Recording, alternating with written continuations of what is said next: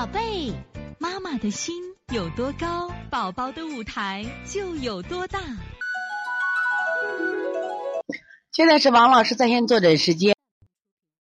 我们先来看八六幺西安佳佳妈妈，剖腹产，男孩两岁半，出生就有鞘膜积液，现在走路不稳，说话也不清楚，手脚就湿热，手上大小鱼际都有一圈泛红色。给调过一次鞘膜积液，按照补气利湿清热的手法做的，特别做了气海关元推到肚脐的方法。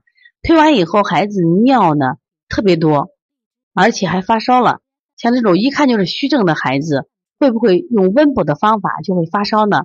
昨晚回去发烧，该怎么解释呢？还有这种鞘膜积液该怎么这个调理呢？啊，像这种虚症的孩子啊，其实无法来说应该呢不会发烧。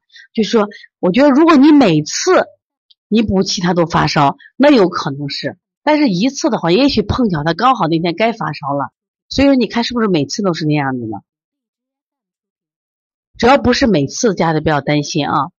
所以这种孩子是这样子，我们还是要补气的。你看那个舌头啊，你看这舌头本身大，就像我说像个布袋一样，本身大，中间凹陷都是气不足，胎呢又是白胎，所以这个孩子一定要去补一下啊。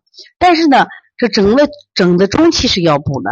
另外，这个孩子有热的话，我们关键还要看他有有的小孩天生手是这样子的，天生的，但是他要还要结合我们喝四诊合参。否则的话，到时候你光看手的话，有的人先天这样子，他体内可能不一定热。有的孩子是手也热，舌也热，咽喉也热，这个时候呢，身上也热，那我们就结合该清的清热，知道吧？那么窍门积液呢？你看它是什么呀？就阴囊的水啊往下走，实际上就是我们说利湿的手法，一定要利湿的，要不然它湿气不不气化，气化就往上走。所以说呢，这个利湿手法你还要做了。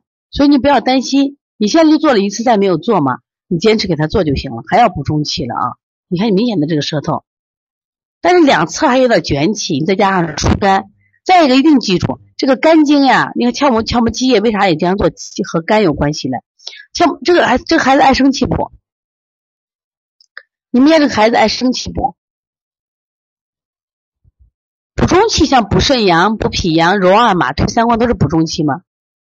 不爱生气啊，这个爱如果爱生气的孩子呀，我们一定要把肝加上。为啥？本身这个肝经啊，就是刚好通到我们生殖系统，不管男孩女孩，他一样通生殖系统。所以说呢，他说肝气郁结也会出现这种情况，所以是把疏肝也要做上。所以从现在开始学习小儿推拿，从现在开始学习正确的育儿理念，一点都不晚。也希望我们今天听课的妈妈能把我们所有的知识，通过自己的学习，通过自己的分享。